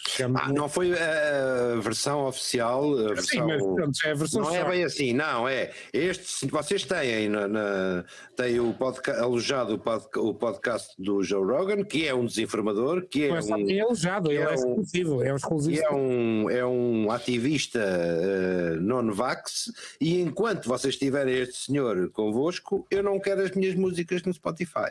Sim. E a Netflix respondeu, uh, prosaicamente, é, temos não, pena. Spotify, não foi a Netflix. Temos, uh, perdão, uh, vai dar ao mesmo, na minha cabeça vai dar ao mesmo. É parasitismo, no fundo, é tudo parasitismo. Respondeu, prosaicamente, temos pena. Gostávamos muito de ter cá mas basicamente eles olharam para os números do, do Joe Rogan e os números do, do, do Neil e dizem, opá, temos pena, é o que é. Mas mostra como, como temos aqui uma indústria que cresceu imenso e que hoje já rivaliza e um Joe Rogan tem quatro ou cinco vezes a, a audiência da CNN, para, para, terem uma noção. Portanto, certo, portanto, o, o, o, que se passa no podcast do Joe Rogan uh, chega a mais gente do que chega uma CNN. Uh, pá, e isto, isto custa a interiorizar, mas é rigorosamente assim. Não é muito difícil, sabes que eu uma vez uh, eu, eu, eu, comecei a, a, evangelizar sobre podcasts muito antes de, de ser, de ser trendy. Uh, e uma vez, uh, um dos exercícios que a Apple pediu para fazer foi comparar eh, tiragens de jornais e de canais de, de televisão por cabo com, com alguns podcasts uh, portugueses conhecidos, Pá, e de repente tu percebes que a Pipi das Meias Altas, que é um nome fictício que eu inventei agora para atribuir a um podcast, um podcast. qualquer, tinha 10 vezes mais audiência do que uma SIC, uma SIC mulher. Pois ou o triplo da radical. Isso acontece. Uh, mas deixa-me só fazer uma pergunta aos três, que é o seguinte: a minha opinião sobre o que se passa com o Joe Rogan é simples. Aquilo é um programa de entretenimento, não é uma convenção científica, não é uma TED Talk. Uh, aquilo é. O, o programa consiste em uma pessoa curiosa que tem convidados, vai formando opiniões e vai estabelecendo aquilo que é o seu raciocínio ao vivo e a cores em frente a uma audiência. Pá, e o Joe Rogan, o grande atributo que tem é ser um tipo profundamente genuíno não, não, não, não é supostamente muito culto, não é supostamente muito educado, Epá, é genuíno, está a ouvir convidados, está a fazer os seus próprios raciocínios, muitas vezes a meio do programa diz, metem o vídeo no YouTube para a gente ver se isso é verdade ou não, uh, ou procura no Google para se estabelecer se isso é real ou não, uh, e ele vai formando a sua opinião. E o show todo é esse processo. O, o que é que isto quer dizer? Eh, deixa-me só terminar. O que isso quer dizer é que o show é o Joe Rogan a descobrir o caminho até à realidade. Pá, o Joe Rogan partiu de, em, vários, eh, em várias teorias da conspiração de não acreditar que o homem tinha ido à Lua, de achar que havia uh, o Sasquatch e o. Como é que se chama o outro? Uh, o Abominável Homem das Neves, o Yeti. Uh, ele acreditou em tudo ele isso. É um empiricista, ele é um empiricista puro. Pronto, é... Ele acreditou em tudo isso e cada vez que entra um convidado no estúdio, ele vai formando a sua opinião e vai mudando de opinião ao longo do tempo, ao longo dos anos, etc. Ó oh, Paulo, mas o Joe Rogan representa para mim o que há mais testável na cidade portuguesa, que é uh, eu, eu, formo a minha opinião, a minha opinião é lei, vou para o café gritar e até convencer pessoas. Não, mas, mas isso para, é detestável. Espera, mas o Joe Rogan não faz isso. Ou seja, não, que ideia. Espera, Epá, não, a sério, repara, nós não podemos censurar o Joe Rogan por ter uma audiência de milhões. Aquilo é um tipo que não tem a cultura, que não tem o background, etc, etc, e que vai recebendo convidados. E repara, às vezes recebe convidados brilhantes, como o Neil deGrasse Tyson, e farta-se de aprender coisas, ok? Mas às vezes recebe convidados que são maluquinhos, que são teoristas, teoristas da conspiração, etc, etc. É, é nós recebemos em casa Pronto. pessoas muito cultas ou de vez em quando aparecem. E o Joe Rogan, que é um tipo... Uh, assumidamente algo naif, assumidamente, ele vai formando a sua opinião em função dos convidados que tem à frente. O que isto dá é um espetáculo chamado The Joe Rogan Experience, a viagem do Joe Rogan a descobrir as várias coisas. Eu acho que isto é um espetáculo como qualquer outro. Eu acho que é preciso educar as pessoas no sentido de que o Joe Rogan ou a. Como é que se chama aquela rapariga das antivacinas, pá, que era uma stripper e comediante, pá, uh, muito Jenny McCarthy. Pá, as pessoas não devem receber conselhos médicos do Joe Rogan e da Jenny McCarthy. Devem consultar médicos. A mesma coisa para as várias teorias da conspiração. O Joe Rogan, a Jenny McCarthy, etc, etc, não serão a melhor fonte de informação. Pronto. Como vês a WWE. Oh, oh, oh, eu, acho, eu acho que o programa de entretenimento não tem nada de errado. Não, é serão a melhor fonte de informação. Tem, tem, tem, tem, tem, tem, tem, muito, tem muito. Não serão a melhor fonte de informação, mas chegam aonde não chega a outra comunidade. Tem uma audiência brutal. É para nos tirar audiência. O Big Brother também supostamente tem uma grande audiência, mas tu não recebes conselhos médicos das pessoas que estão no Big Brother. Porque se identifica. É diferente. Vamos lá ver. Oh, oh, Deixa-me só, deixa, deixa só falar aqui um, um bocadinho. Um, antes de ver o Joe Rogan, havia e ainda há uma outra personagem com bastante audiência que teve durante bastante tempo, chamada Howard Stern, em que o, o, o espetáculo e, o, e aquilo que o Howard Stern trazia era de facto brilhante, porque ele era um bom um, apresentador, trazia, trazia algumas pessoas interessantes lá para, lá, para, lá para o programa deles. Começou com, com música única exclusivamente, depois lá pelo meio metia um bocado de mamas e de strip e não sei o que mais, e coisas palhaçadas já pelo meio, quando havia o, uh, aqueles de o Jackass, não é Jackass, ou aquelas, uh, aqueles episódios de fazer palhaçadas no, no YouTube e de coisas assim do género. E depois, como ele, como ele durante estes anos, ele percebeu-se que de facto tinha ali uma plataforma, e aí é que está o problema é todos estes uh, estas pessoas que têm um programa, seja na televisão, seja na rádio, seja online, seja em podcast, seja o que quiser, uh, no início é tudo muito giro, divertido e ninguém desliga. O problema é quando eles começam a ser utilizados como uma, uma plataforma. E isso é natural, porque as pessoas começam a utilizar um, a, a, referência destes, destes, destes comediantes ou destes apresentadores como uh, algo importante na vida deles e que eles têm de ouvir. E, nessa, e nesta categoria do Joe Rogan, meto o Trevor Noah, meto o Colbert, meto todos os outros que têm programas. A única diferença todos eles têm audiência, todos eles estão online, todos eles têm, estão na televisão, na rádio, uma série de outras coisas. O problema é que todos eles têm uma, um pingo de decência e o Joe Rogan não tem. Aí é que está o problema. O Joe Rogan não consegue perceber que de facto aquilo que está à frente dele é desinformação ou um, não consegue discernir um, porque já fez isso, né? quando ele apanhou o Covid, queria, queria o, o medicamento para, para tirar, tirar as, as coisas dos cavalos, né? as lombrigas dos cavalos, uma coisa qualquer. Epá, e é um gajo com dinheiro que não se preocupa pela sua audiência, preocupa-se apenas a ganhar dinheiro com, com isso. Coisa Pronto. que todos os outros, o Howard Stern, oh, Victor, deixa, desculpa, não tem, não fazem. Sim, mas deixa-me só interromper-te um bocadinho. Primeiro, a história do Joe Rogan está a ser vista apenas por um ângulo. Uh, um, ele não tomou os ivermectins, etc, etc, por recriação própria. Ele rodeou-se dos médicos em quem acreditava, coisa que assiste como direito a qualquer pessoa, de ir aos médicos em quem acredita, que lhe receitaram aquelas tretas. E o ivermectin também é usado em tratamentos de humanos, ou seja, o facto da CNN imediatamente a seguir disse que o Joe Rogan tomava os medicamentos de cavalos, uh, epá, tem muito a ver com a postura política no mercado norte-americano que a CNN tem. Pronto, mas deixa-me só dizer o seguinte, nós temos aqui um homem crédulo que ouve coisas e é facilmente impressionável e muda de opinião como quem muda, como o vento a soprar de direção. Pronto. Eh, e o show dele é esse. Epá, eu, desculpa, eu acho que está intrinsecamente errado quando as pessoas culpam o gajo por não ter um show que seja uma convenção científica. Epá, porque não é esse o show dele. Repara, isto é a mesma coisa que tu estás a levar um espetáculo de comédia eh, que faz sátira política, etc, etc, como sendo uh, um programa de informação, não é? é e o Vitor toca num ponto interessante que é realmente a plataforma e a quantidade de pessoas que tens. Pá, também, mas tu és popular. Imagina tu és o Batatinha. Ah, e o Batatinha era o gajo mais popular em Portugal porque tinha um espetáculo de palhaços. Eh, se o Batatinha disser eu, eu não gosto da, da aspirina, eh, pá, eh, as pessoas não podem deixar de tomar as aspirinas e seguir os conselhos do médico porque o Batatinha disse. Pá, é a mesma coisa. Pá. É, um abraço para o António Branco pá, e que eles que nos desculpe se por acaso isto lhe chegar às mãos. É só para coisa. Não, mas eu, vai, eu não estou nada contra o António Branco. Estou a usar o Batatinha porque é o palhaço mais conhecido da história de Portugal, portanto é um elogio. É, há mais, há mais. Há uma grande. Palhaço. se ele sabe que chega a muita gente, a responsabilidade perante os atos que faz, mesmo sendo um entreteni- entretenimento, concordas que é maior.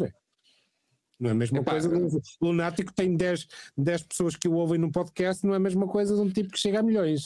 Epá, mas, Mas o Loriano, mas o Loriano, oh, repara uma coisa, mas o Loriano percebe isso, repara uma coisa, nós estamos a fazer isto nós os quatro, não é?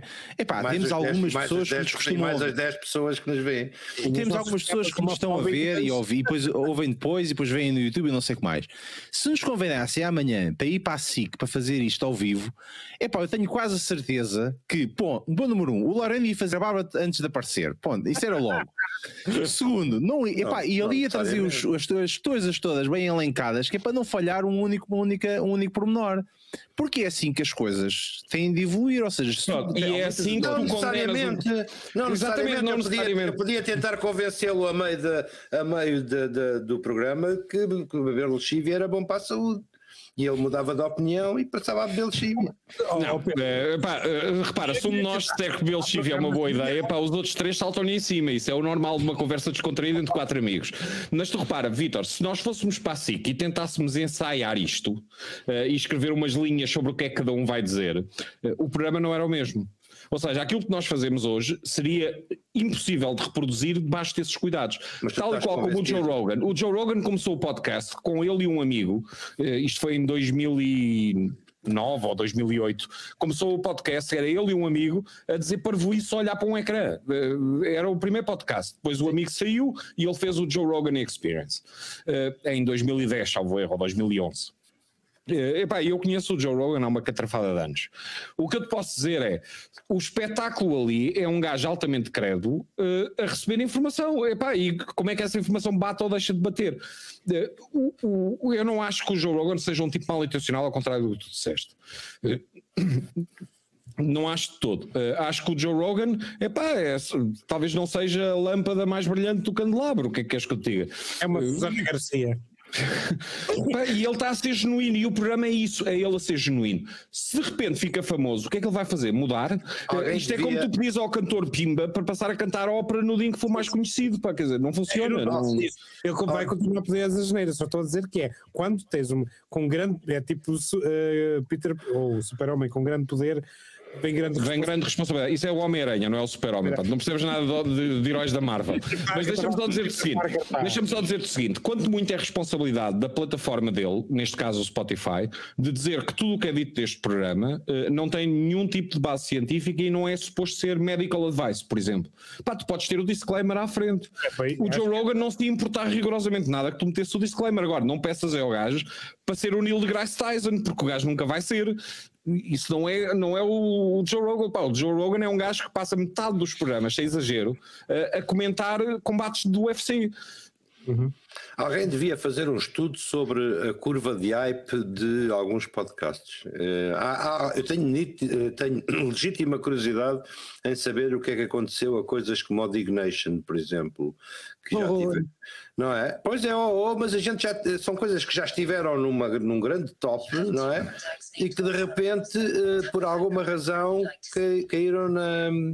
Lá está o Armando a meter som. Não, não, foi, agora não foi o Armando, agora foi o meu tudo eu, tudo eu, tudo Tudo eu. eu, tudo eu, exatamente. Não, mas agora Pronto, mas deixa-me só dizer, o meu podcast preferido é o Hardcore History. Uh, não sei se vocês conhecem. Uh, pá, mas é O hardcore brutal. conheço. O hardcore conheço. Não, chama-se Hardcore History. E, e é basicamente um tipo que é jornalista. canal History, Hardcore em History.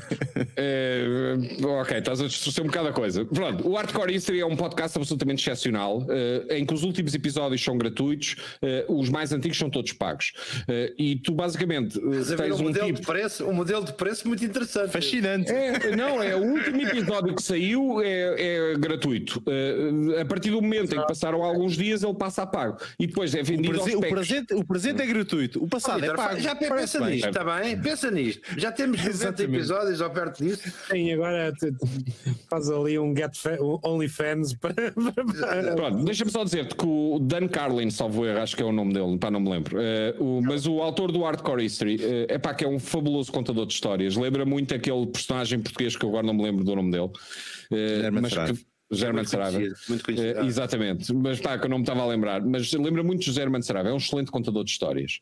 Eh, quando tu estás a contar histórias baseada nos factos soltos eh, e estás a procurar a união entre esses factos, tu fartas de te inventar.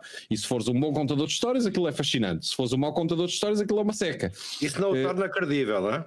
Não, não o torna credível, mas eu tenho-te a dizer que pá, imagino muitas pessoas a enverdar por uma carreira em história à conta do Dan Carlin e do podcast dele. Olha, Pá, que é fabuloso. Um Vou dizer que eh, grandes personagens da história que não prestavam para nada eh, inspiraram milhões eh, de seguidores e que nem sempre com bons resultados.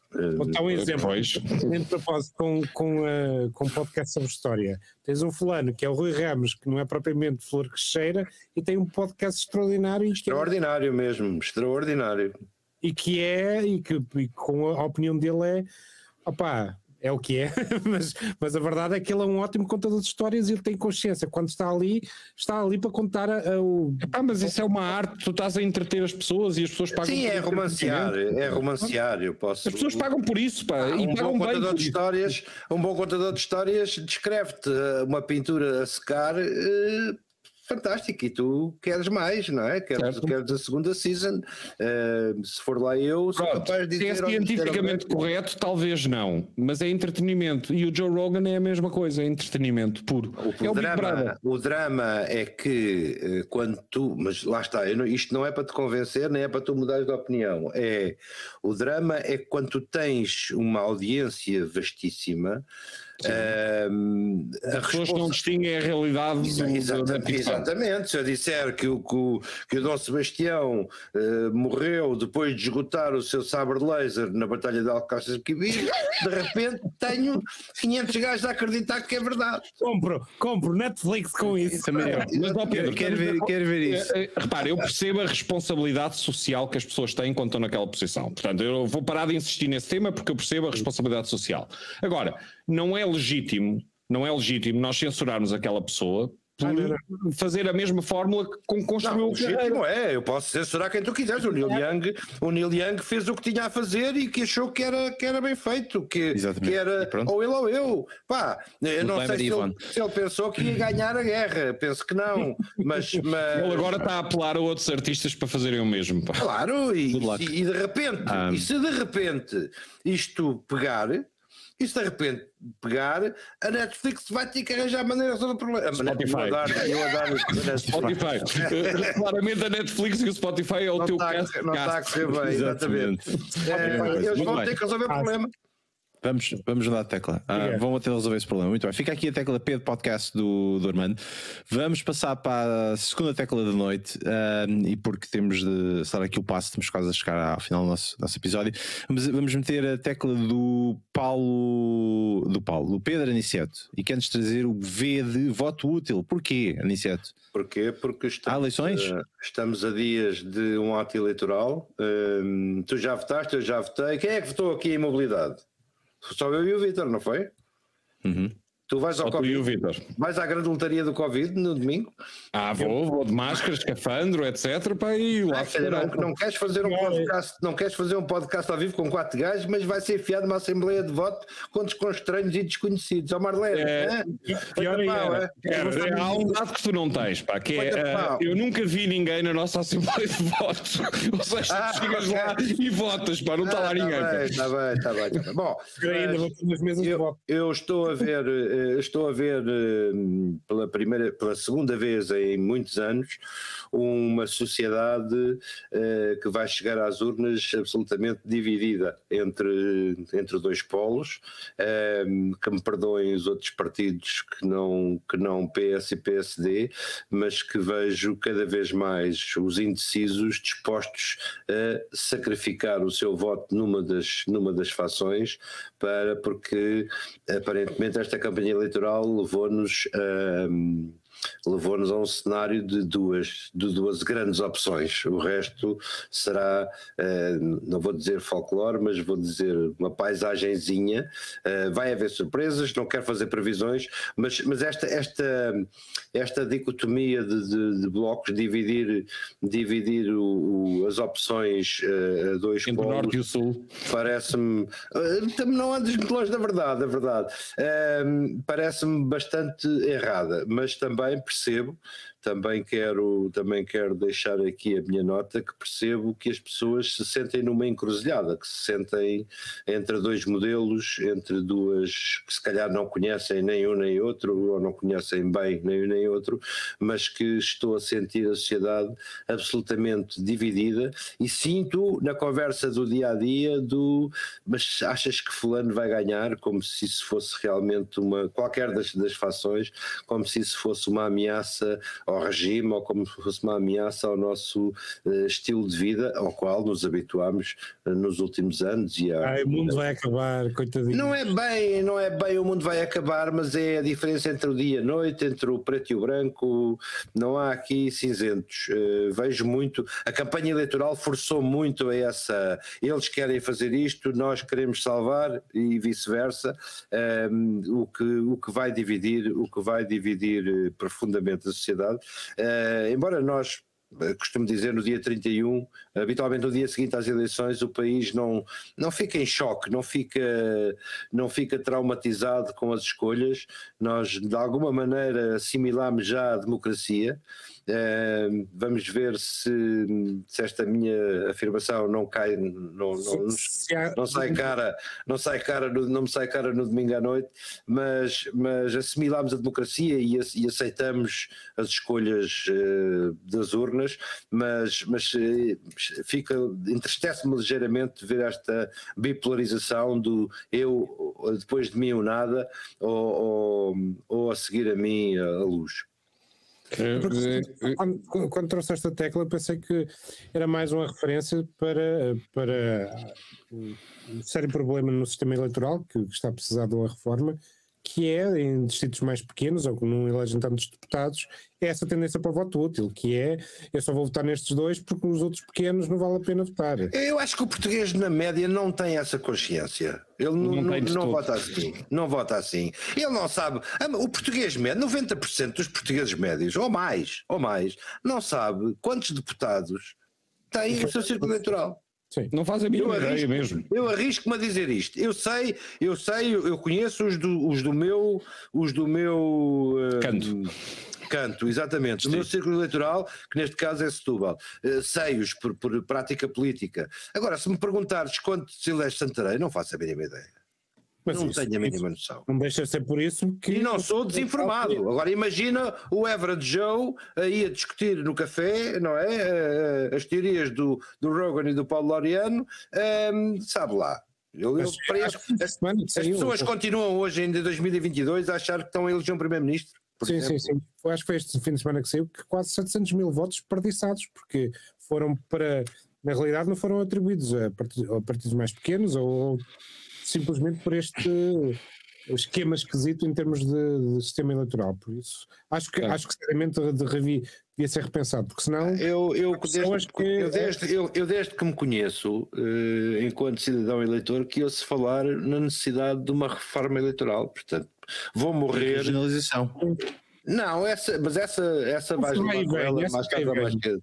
Mas, mas em termos de reforma, Uh, há duas reformas que, que, são omnipresentes desde que eu me conheço: Segurança Social, uh, três: Segurança Social, Justiça e, e Eleitoral.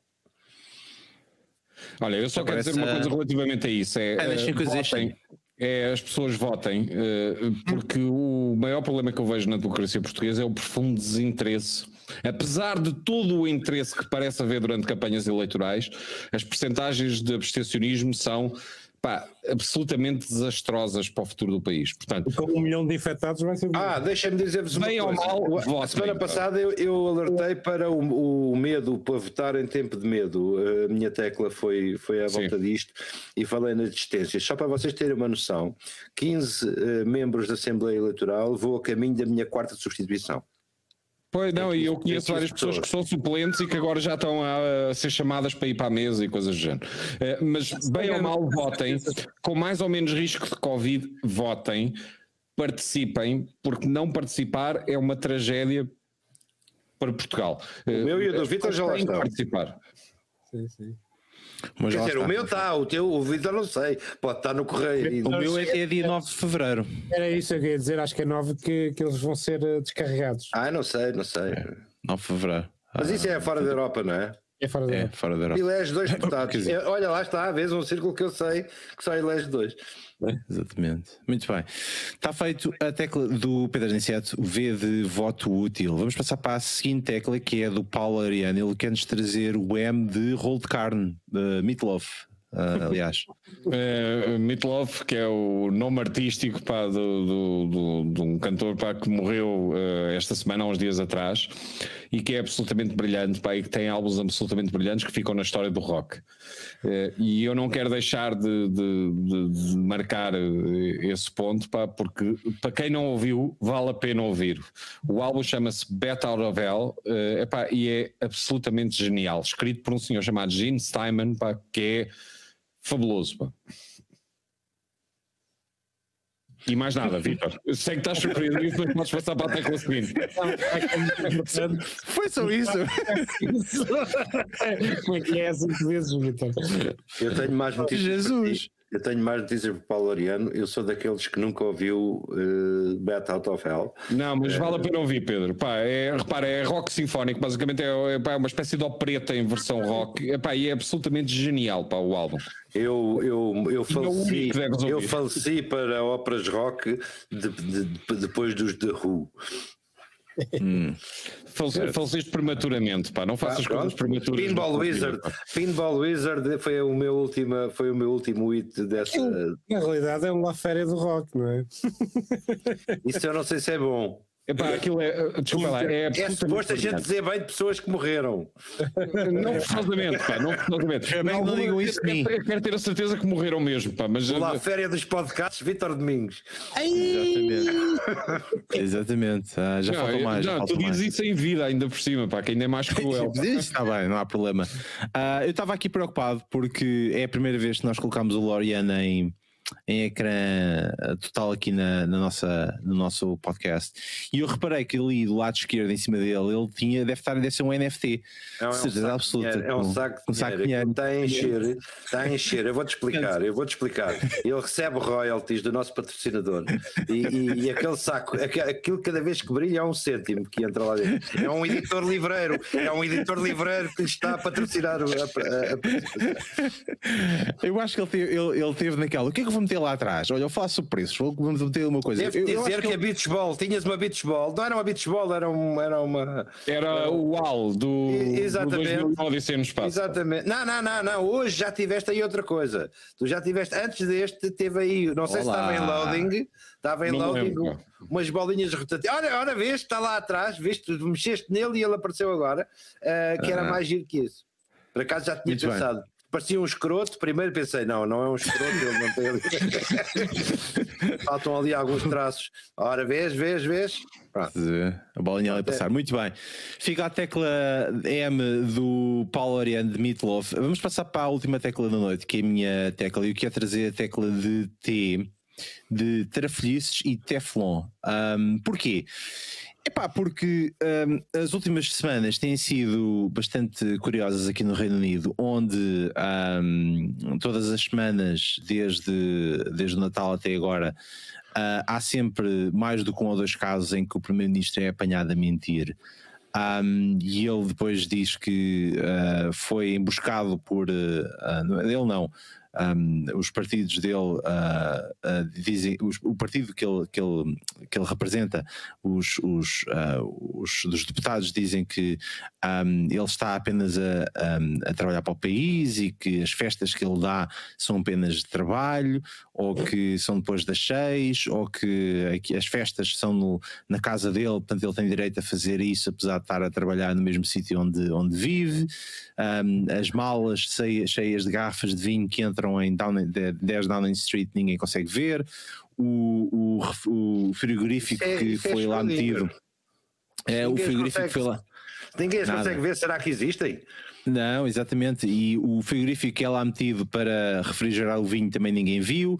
Isto no meio de eh, um edifício que é guardado 24 vezes 7 por mais 10 polícias ah, que se revezam de X em X minutos. Nunca ninguém viu 30 pessoas entrar dentro do edifício fazer festas e com música e vinho e festas. E a última foi que ahm, foi-lhe foi cantado os parabéns e ele não se tinha percebido que era ah, que havia bolo e que havia croquetes e que havia uma festazinha para ele e ele só teve 25 minutos ou 10 minutos, depois assim foi-se embora. pá, Foi um aniversário. Ele só bebia Foi- Chapomix. Exatamente, foi um aniversário muito triste. Ah, no meio disto tudo, ah, a última mentira foi que ahm, ah, no tempo do Afeganistão, na, na altura do, de tirar refugiados e as tropas do Afeganistão, havia um voo em que era para trazer animais, cãezinhos e gatos, que andavam lá perdidos pelo meio, que pertenciam à Embaixada Britânica ou que estavam a ajudar os militares. E o- na altura alguém perguntou: "Então, mas vocês trouxeram um avião cheio de. um avião com alguns animais, nem sequer era cheio, com alguns animais quando podiam ter trazido seres, seres humanos e pessoas que de facto ajudaram a- a- a- os, os militares ah, britânicos ah, a sobreviver no Afeganistão, não trouxeram e trouxeram os animais. Ele disse: Eu, eu não, não, não estive envolvido nisso. E entretanto apareceram, apareceram e-mails onde, onde ele tinha dado autorização. Tudo isto para, para dizer o quê? Para Sempre dizer que não, mas Sempre e-mails. Exatamente. pá. Exatamente, são sempre e-mails. Tudo isto para dizer o quê? Tudo isto para dizer que, que um, este, o Boris, uh, para além de estar envolvido nas trafolhices todas imaginárias que, que se possam um, pensar aqui no Reino Unido e de um governo gerido uh, por alguém ou por um partido, um, epá, é também Teflon, ou seja, nada lhe pega. O gajo consegue resistir a basicamente tudo e mais alguma coisa. No meio disto tudo, no meio disto tudo, ele, ele eh, para se safar das festas que fez enquanto estava toda a gente em lockdown, ahm, decidiu chamar a tipa dos recursos humanos para fazer uma investigação. E no momento em que a tipa dos recursos humanos decide fazer uma investigação, a polícia que teve durante meses a dizer que não ia investigar coisas retroativas porque não havia provas, quando havia um porradão de provas e e-mails e fotografias e vídeos, ahm, nesta semana a polícia disse agora vamos investigar. E ele, no meio disto, diz: Epá, como a polícia está a investigar, a gente não pode lançar o relatório. O relatório tem de ser re- re- um, relatado, re- redigido, que é para não, que é para não parecer lá coisas que podem, possam ser prejudiciais para o governo. Epá, nada pega ao Boris, é o Boris Teflon, aquela é uma maravilha. Nunca vi ninguém, um primeiro-ministro, a safar-se desta forma de todas as ilegalidades, de- das fraudes, das trasfolhices que faz, das mentiras que dá ao país, e ele continua no lugar, as pessoas continuam a votar nele. Um, é o Boris Teflon, e eu acho que os portugueses só têm muito a aprender. Com, sobretudo os políticos portugueses, têm muito a aprender com eu o Boris. estou banzado. Banzado por várias coisas. Primeiro, eh, eh, as gravatas da polícia feminina, da, da farda de- de- feminina da polícia inglesa são as mais, mais giras que eu já vi nos últimos tempos em conferências de imprensa. O Boa Vista ficaria orgulhoso de nomear aquela senhora de. eh, não sei se, já, se vocês já repararam que ela tem um lenço achadrezado muito, muito. muito Crescilda Dick. se é dica ou não, isso é um problema vosso. Segundo, eh, vosso, repara como eu já estou a pôr o Vítor como súbito subastado. E pergunto-me se isto não é traição à coroa. A Quanto, quanto tempo é que é preciso para um gajo ir se chamar mentiroso a um primeiro-ministro de um país de acolhimento? Não, mas eh, toda a gente lhe chama mentiroso todos os dias. Espera aí, ninguém tem dúvidas que ele está a mentir. Mas Oh, oh, eh, epá, eh, reparem, eu acho que há um preço a pagar quando se escolhem Donald Trumps, quando se escolhem Bolsonaros e quando se escolhem Boris. ok? Há um preço a pagar pela sociedade. A brincadeira, eh, eh, o voto leviano numa pessoa que toda a gente sabe que é um palhaço desde o primeiro dia. Pá, o Donald Trump foi eleito com toda a gente saber que ele era o talk show host, pá, que era o gajo que falia casinos, etc. Toda a gente sabia isso. Era o Joe Rogan da política, pá. Pronto. Ah, Mas É. vocês conseguem chamar palhaço a um. a- a- eu não sei com quantos milhões de votos foi eleito eh, Boris Johnson, mas esperem lá, não podemos. eh, as escolhas dos outros, quando É não nos agradam, Sim, quando não nos agradam, a gente tem que engolir, com mais ou com menos água das pedras. Não, mas isso não diminui em nada a tua capacidade de opinar sobre a pessoa, pá. Eh, E no- neste caso, tu já sabias que ele era um aldrabão em série.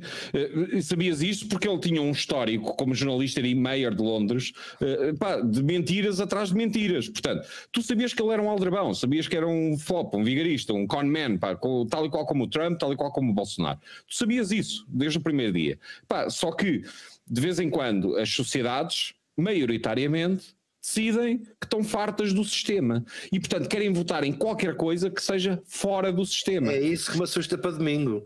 É isso que assusta para domingo, muito bem, porque o- o- os Andrés Venturas da vida são o candidato fora do sistema. Pá, e quando as pessoas estão fartas, já foram enganadas vezes sem conta, já viram os ciclos repetir-se vezes sem conta, já sabem que os candidatos fazem determinado tipo de promessas e depois nunca as cumprem.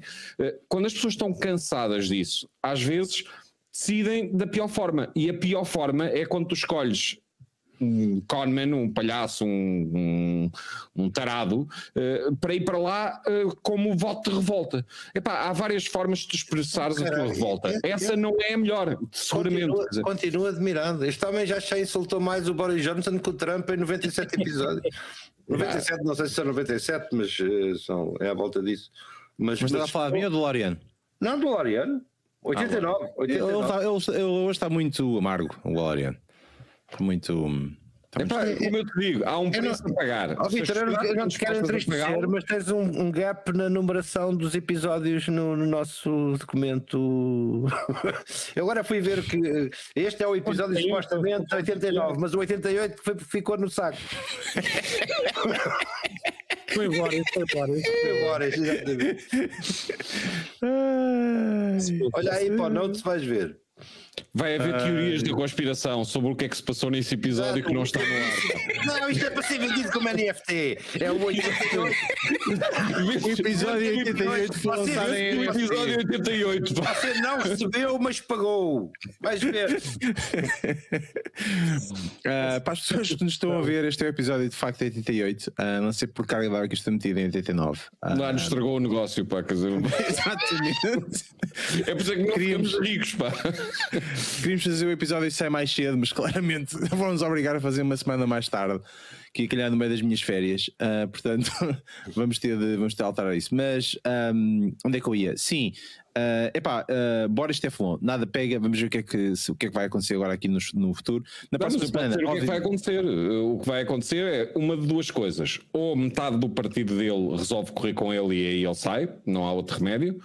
Ou resolve que não corre com ele, Eles e nesse caso ele fica. E vai continuar a mentir chamada- até ao fim. É difícil. Pois uma é. ferramenta muito engraçada chamada cartas de censura, em que cada, cada Uhum. member of the parliament tem um documento que entregando vai acumulando, é uma espécie de cartão de pontos, mas ao contrário. E quando atinge um determinado valor, ele tem que sair. Exatamente. Portanto, ou o partido dele corre com 50 ele, cartas. ou então ele fica e vai continuar a mentir até ao fim. É pá, então Ele ele precisa- vai acontecer uma das duas. Opa, Ele precisa de 50.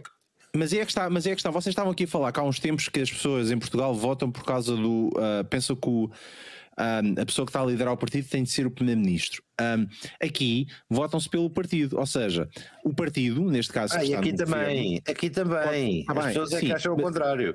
Pronto, mas, mas está bem, mas ah, aqui as pessoas que estão ah, dentro do partido do, do conservador podem lançar estas cartas para, para, para, para esta comissão, em que se tiverem 50 cartas, a pessoa tem de se demitir. Ou seja, o primeiro-ministro demite e eles colocam lá outro que, é saudades. eleito pelo partido até terminar o mandato.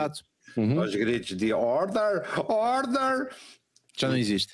Ah, Pois não, esse- o John, nas- John deve- Burko Deve estar nas já, Bahamas, já está não. reformado. Não, mas há outra pessoa a fazer o mesmo papel, ó Vitor, só não tem o mesmo carisma. Quer dizer, agora provavelmente é ordem, ordem. Pá, não é a mesma coisa. Muito bem. dizer. A ordem aqui é a ordem de fechar, fechar porque já é meia-noite. Nós ficamos por aqui no nosso Prima Qualquer Tecla do dia 27, de- 27 de janeiro de 2022, onde, onde o, o, um, o tópico principal foi preços fascinantes. Ah, nós voltamos na próxima quinta-feira às 10h30 no YouTube, no Facebook e no Twitter.